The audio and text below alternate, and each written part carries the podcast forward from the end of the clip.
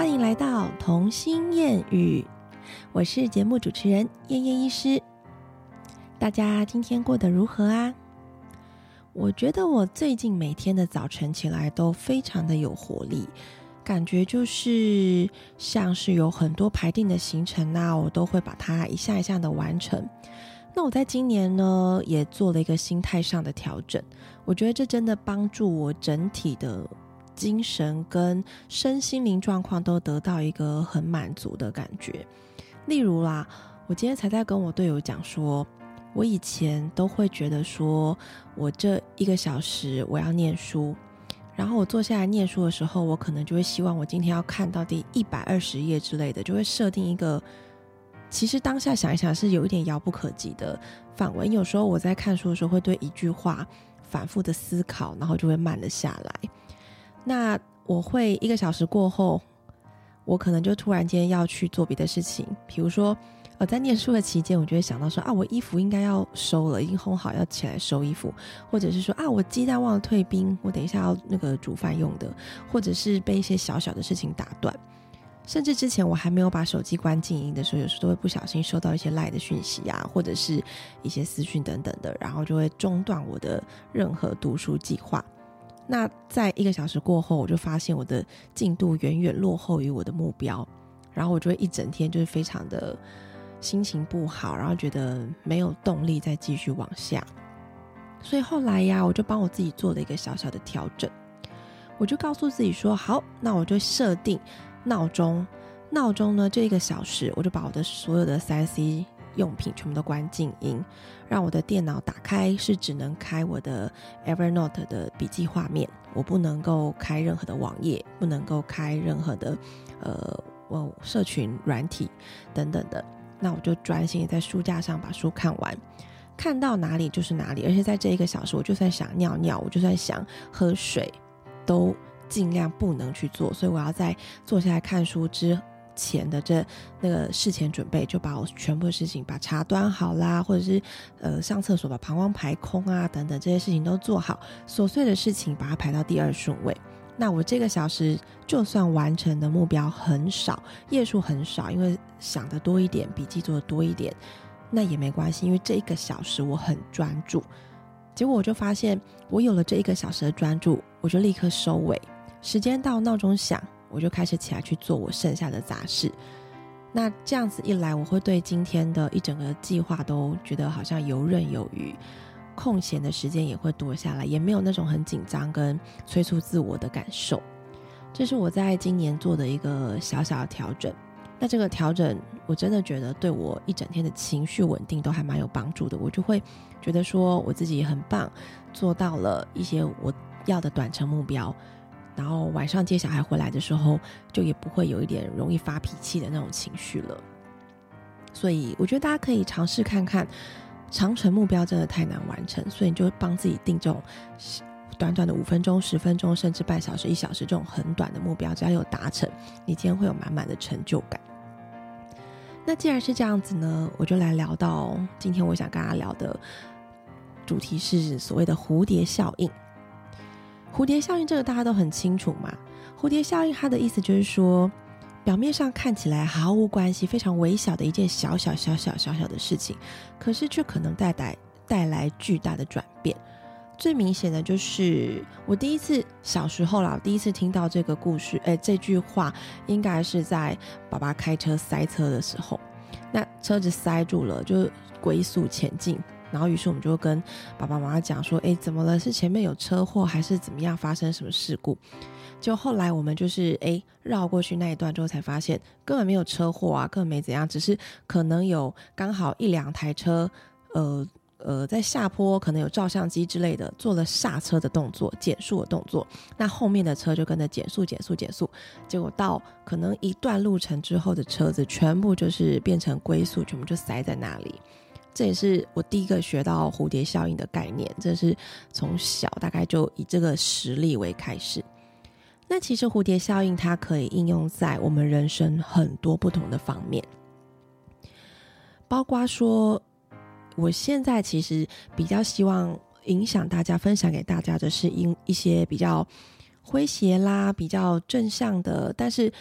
呃，不一定是书教养书教科书上面完全的一些方法。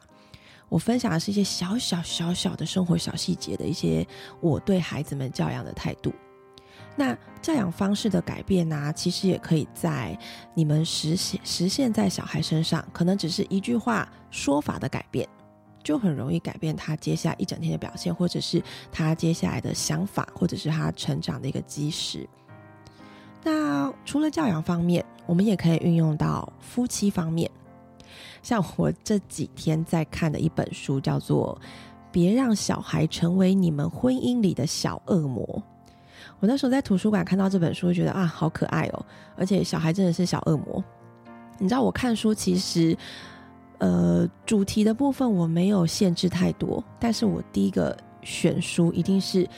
这本书，它长得蛮可爱的。就它的封面设计是要蛮可爱，它的配色是要能够一眼就吸引到我，这样我就很想把它打开来看。其实我本来并没有想要多去看这些两性关系的书，因为我自己觉得我跟我队友相处其实之间磨合的都还蛮好的，好像没有这个问题。但是觉得这个主题还蛮有趣，然后书本又超可爱的，所以我就把它借来看。那这里面其实也有讲到一些，呃，他是一个心理两性专家，所以他专门在处理很多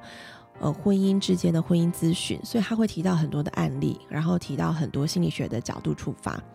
这些东西也是可以用一些蝴蝶效应来解释的。这晚一点会再跟大家分享。那除了教养啦，除了夫妻啦，当然还有包括就是你跟原生家庭之间的互动。或者是你跟朋友之间的关系，因为人际关系是一个非常困难。我觉得到现在，即使我看起来是朋友很多、交友广阔，可是我还是觉得人际关系是一件非常困难的事情。你每讲的一句话，你每做的一句一个小行为，都可能会影响到对方对你的评价，或者是对你之间的友情或者是亲情，看是要越浓烈。还是要越破碎，真的哦，因为我们的想法跟别人的想法永远不可能一样。有时候我觉得不伤大雅的一些小小的开玩笑，在某些旁人听来可能会觉得还好，而且觉得蛮好笑的，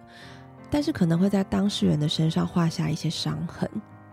所以一小个伤痕就会造就他可能会跟我之间的距离慢慢的越拉越远。当然，这也可以用蝴蝶效应来解释嘛。当你心里构筑了越来越多的伤痕，你们之间就变成一道墙了，可能再也跨不进对方的心里了。这样，所以蝴蝶效应真的是在我们人生中不断不断会用到的一个理论。那你不要觉得说你今天做的一件很小很小的举动是没有意义的。其实你要这样去想，正向思考的话，就是我今天只要做的这件事情是我自我肯定的，我觉得是对的，而且我不伤害别人。那我不知道他对社会有没有贡献，我不知道他对我的未来有没有帮助。可是我当下觉得我这样做我很开心。好啊，那你就去做。就像我做 podcast 啊，我现在知道一定不会有收益的问题啊，那。我虽然没有收入，但是我花的是我的时间成本，我花的是我的准备成本，那又怎么样？可是我觉得很开心啊！我在这里一直讲，一直讲，嘎嘎嘎的讲。我不知道收听率是多少，我不知道收听的人有没有改变年龄层，或者是收听的人的心态是什么，我没有办法一一的了解。可是我觉得我可能讲的任何一句话，都可以多多少少在这个世界上某一个人的心里。有一点点的涟漪出现，那只要有这样子一小小的影响，它就会慢慢的放大。我的队友一直很鼓励我来做 podcast，就是因为他觉得我可以在跟人家对谈的过程中去影响别人的想法。那别人最厉害的事情就是吸收了我的想法，然后再把它放大出去。诶，一个传一个，一个传一个。这不也是可以用蝴蝶效应来解释吗？对啊，所以我很欢迎大家可以利用在我的部落格看到的文字，或者是在我的 podcast 听到的东西，去跟你的好朋友分享。你当然，就是我也会很希望说你们说是我讲的，可是我觉得无所谓，只要你们今天是正向的去跟别人反馈，我觉得无形中都是我在做善做善事，我都觉得超开心的。只要能够帮助到任何一个人，帮助到任何一个孩子，我都觉得是非常有意义的事情，我就会觉得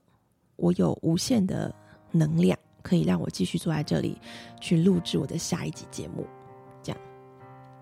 好吧，那我们把主题拉回来。我刚才讲到介绍这本书，别让小孩成为你们婚姻里的小恶魔。好啦，就算不在婚姻里面来看，有时候小孩真的是小恶魔，有没有这样觉得？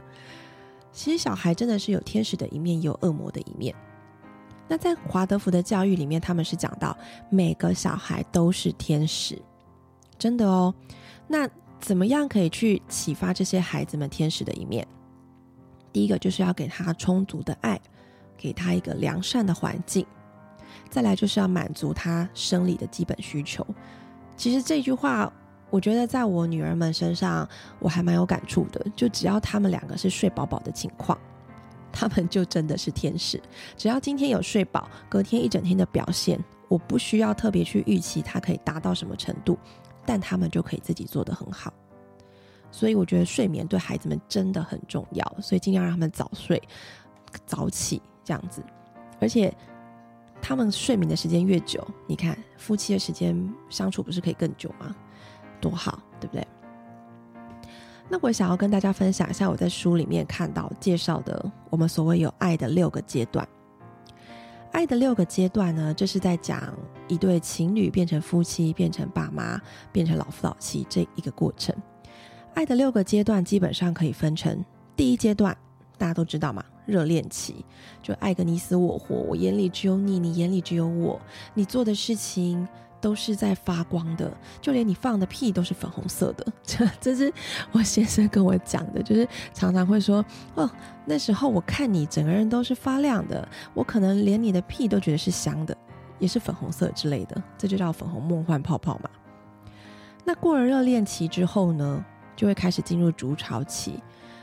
热恋期是两个人可能还相处两个地方，只是偶尔的时间出来约会跟吃饭之类的。那接下来两个人就会进一步想要，比如说同居或者是一起生活，或者是要结婚这样子，他们就会共处一室，然后开始更亲密的接触。可是，在筑巢期开始啊，你就会发现，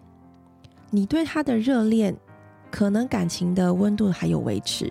但是你会慢慢的去发现对方的生活习惯跟你是不一样的，然后开始放大他生活中的细节。本来是优点的地方，本来觉得像书上有提到一句，我觉得蛮好笑的。他就说，你本来觉得热恋期的时候，觉得你男朋友吃东西烤烤烤发出咀嚼的声音，觉得好可爱哟，这样，结果到了筑巢期之后，就觉得。你可不可以吃东西安静一点？这是基本的礼貌，有没有？就是还要深呼吸，然后就是像在管教小孩一样，这样去管教对方。就突然间觉得没那么可爱了，这是基本礼仪，你应该要遵守。那这是筑巢期，你会开始慢慢的去放大对方的缺点，也会增加一些争吵的一些机会。那来到第三个时期，就叫做肯定自我。当你经历了前面两段。两个人爱的你死我活，你就是我，我就是你，你浓于我，我浓于你，这样子，两个人是一体的这个观念，到了第三个时期，你会开始发现，我一定要去释放我自己，我一定要去找到我的本位在哪里。所以你开始发现，我做什么事情，我都是可以一个人，而不是要两个人绑定的。那当你开始去寻找自我、肯定自我的同时，如果对方落后你了，或者是如果对方还是依恋着你、依附着你，有时候也会造成一个不小的压力，这也是双方争吵的原因。那进入肯定自我期之后呢？一段时间，当对方也开始了解了你的步调，你也开始充分的了解对方的想法，做完一个沟通之后，你们就可以进入所谓的合作期。合作期就是。我发现我需要我的空间，我也建议你找到你的空间，那你也接受了，所以我们两个会在合作情况下，比如说，哦，今天给你顾小孩，我去做我的事；明天我顾小孩，你去做你的事。这就是达到最好的合作。那你们两个之间的分工的情况，就会让你们更像朋友，甚至胜过那种感情的纠葛。这样，那接下来合作完之后，就会到适应期。适应期的意思就是说，我在跟你谈合作的过程，我却发现有时候你没有办法配合我的计划。那有时候你给的计划，我可能也没有办法配合。那我们可能会因为我们丢出来的计划不一样，还是会有纷争的存在。但是久而久之，你就能够去适应，当这些我们计划不同步的时候，我们要怎么去做调整？这个就叫适应期。我已经理解了你这个观念是我无法改变的，我已经理解了你这个行为是原生家庭带来的，你这个想法是原生家庭带来的，我不可能动摇你。那。我就要帮我自己做个转身，做个转念，这就是适应期。那在适应期呢，两个人如果都可以适应的很好，这个时候大家就会朝更美好的方向前进，就叫复苏期。书上就讲说，当你结婚二十五年，或者是你相相恋二十五年之后，这个复苏期的开始，它其实会等同于回温到一开始的热恋期。所以你会看到路上有一些老夫老妻，可能已经六七十岁了，可是他们还是手牵手走在一起，有说有笑，或者是有时候，呃，老阿公会不经意的把手搭在老阿妈的肩膀上之类的，这个是他们表达他们对彼此的依恋一个小动作的地方，这看了你都会觉得很感动。那是因为他们已经撑过去过去的所有的争吵，来到了复苏期。而且孩子都已经离巢了嘛，因为你都已经二十五年了，如果孩子应该也长大了，那只剩下你们夫妻伴侣两个，你们开始可以正视对方，开始把对方当成你们生就是生命中的第一要务，那你们就会对彼此的依恋更强。这样，如果能够成功的走过这一连串的心态反应，那我真的就要恭喜你们，就是已经来到一个完美的境界，就是已经。感觉好像懂了人生，然后也懂了一些经历，这样，我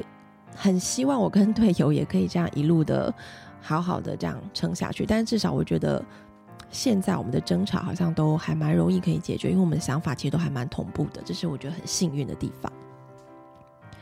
好吧，那我把它拉回来，我介绍完爱的六个阶段之后，我就要稍微提一下，说为什么我在讲蝴蝶效应会讲到这个。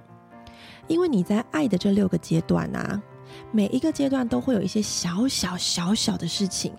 会再再去影响到你后面阶段的来临的时间点哦。你仔细想，如果你在热恋期，然后要进入主潮期，你可能因为你自己一个人的想法过不去。嗯，我就是想要自由，就是不想要两个结婚，然后被你，呃，被对方的家人绑定，被你的生活习惯绑定。那这样子，因为你当时不想结婚的这个这个意念，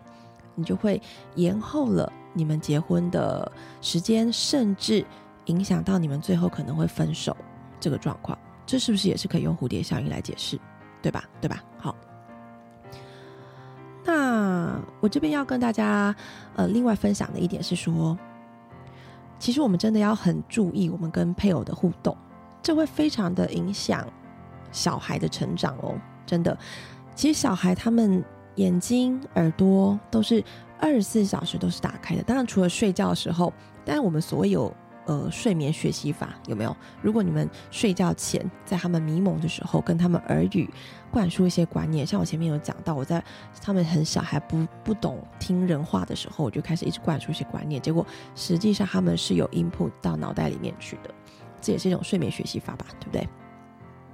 那我要说的是，小孩其实教养的部分，像我之前有谈到身教跟言教嘛，我们家长在做的一言就是言行举止，每一个字每一个句，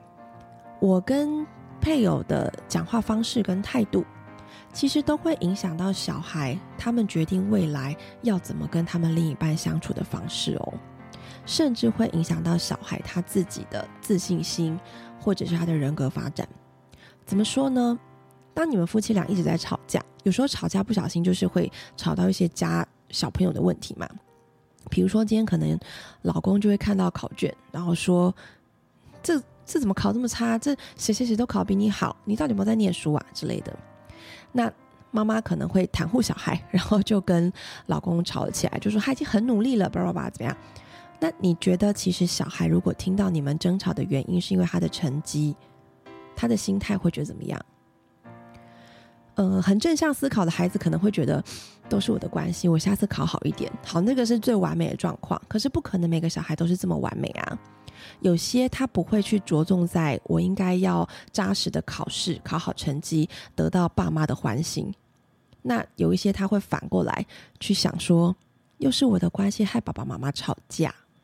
什么都是我不好。如果不是我，爸爸妈妈会过得很开心。诶，这个很暗黑的想法是真的，很多小孩会有的哦。这个要很小心，而且这种想法其实他们不一定会表达出来给你看，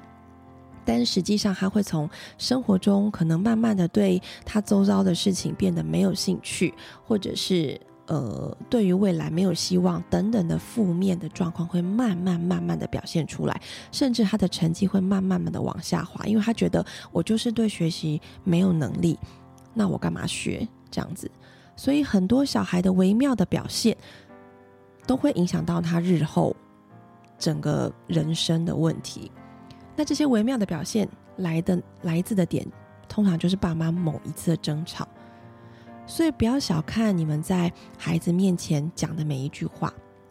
甚至不要小看你今天突然间想改变教养方式，你会觉得说，我小孩可能已经十八岁了，我在。用另外一个方式教养他，这说得过去吗？改变得了吗？他不爱我，他不理我，就已经是铁铮铮的事实啦。我觉得你都不需要害怕这些事啦，因为小孩其实说真的，他一生中最爱最爱的，就算他没有表达，就算他此一时此一刻是叛逆，但他最爱他最信任的还是爸爸跟妈妈。所以，当你对他的态度慢慢的转变。当你对他教养的点有某一个地方要改变改革，他其实会慢慢的感受到。也许当下他没有办法反馈给你，可是可能一年、两年、五年、十年，他会用他实际的行动来告诉你：谢谢你当时有这样的改变。这是一个很有趣的心理现象啦。我觉得大家可以。在每天的生活做一些小小的实验，比如说我，呃，最明显的实验就是感受到，我不知道忘记之前有没有讲过，我先生如果下班回来，我就很喜欢，就是听到开门的声音，我就这样很戏剧性的大喊说：“哇，爸比回来了，爸比，我好想你哦！”然后飞奔啊，然后飞吻啊之类的，我就很喜欢上演这种八点档剧情。我其实一方面。对我，我呃，这是一个对配偶关系两个人之间要维持感情很重要的时刻。我刚才讲这本书里面有讲到，你要在乎每一个进出家门的时刻，对方出门或对方回家，这个时候，如果你把对方放在第一位，跟他只是简单的问候，或者是说我好想你一句短短的话，这个都会加深你们两个之间彼此的 bonding，真的。好，那我的小孩看着我这么戏剧化的。呃，表演大概久而久之，你知道，就是某一天，还有几乎是常常啦。某一天，就是我刚三岁的小女儿，现在开始讲话，很明显、很清楚、完整的句子，而且很有想法。就她就是在爸爸下班回来的时候，她就用那种超级浮夸的戏剧效果，然后就芭比，然后飞奔，然后就抱住爸爸的腿。我抱住他之后就说：“我好想你哟！”真的，我不夸张，我当下快要笑死了，因为我觉得怎么可以有人比我还浮夸？然后另外一点偷偷的有点小感动，就是我做给他们的行为，他们都有接收进去，然后也变成他们很喜欢用这样子爱的方式直接表达出来，让家人知道，让爸爸知道他们对爸爸的想念，他们对爸爸的爱。然后爸爸一回家，你知道。身心俱疲，有时候被很多病人就是七嘴八舌的攻击，那其实心理压力是真的很大。我我有时候觉得下诊后那个心理的压力真的还是过不去，而且会不想讲话，还蛮低潮的这样。但是我队友如果看到两个女儿这样飞奔啊，然后尖叫啦、拥抱啦，说我好想你，他的说法，他给我的回馈是，他会觉得，嗯，我今天下班回来真是太棒了，我还有我很热爱我的家人在家里等我，永远守候着我，然后他就会突然间把工作的疲劳都一扫而空。所以我觉得这是一个非常非常幸福的时刻。那我也希望我的孩子们他们能够继续这样子的爱的表现。他们如果未来也可以这样子对他们的另一半，我相信啦，就是这种正向的效果是也是可以影响另一半的。我希望他们可以拥有很好的配偶关系，这样我就不用担心他们以后是不是会 带着孩子回娘家依附我，因为我想太远。好啦，这是呃，我这集就默默的聊了很久诶。好了，我该收尾了。那这是我今天想要跟大家介绍的蝴蝶效应，就是生活中真的有非常多的小事，你不要把它觉得这些是不重要的事情。这些所有的小事都是累积你人生经验的点点滴滴。我们时常要觉得感谢，时常要觉得幸福，这样子你的未来真的就是有无限的光明哦，真的。那有有兴趣想要跟我分享任何小故事，其实我超喜欢听你们跟我分享小故事，或者是分享家里一些感动的一些小变化等等的，我都觉得听到这些我都觉得好揪心哦。那有兴趣想要跟我分享你的私事的，我都非常的欢迎。大家可以多多看看我的部落格、脸书或是 IG，搜寻“童心谚语”，就可以看到一些搞笑的照片，或者是一些无厘头的想法，或是一些短片。谢谢大家的收听，那我们下次再见喽，拜拜。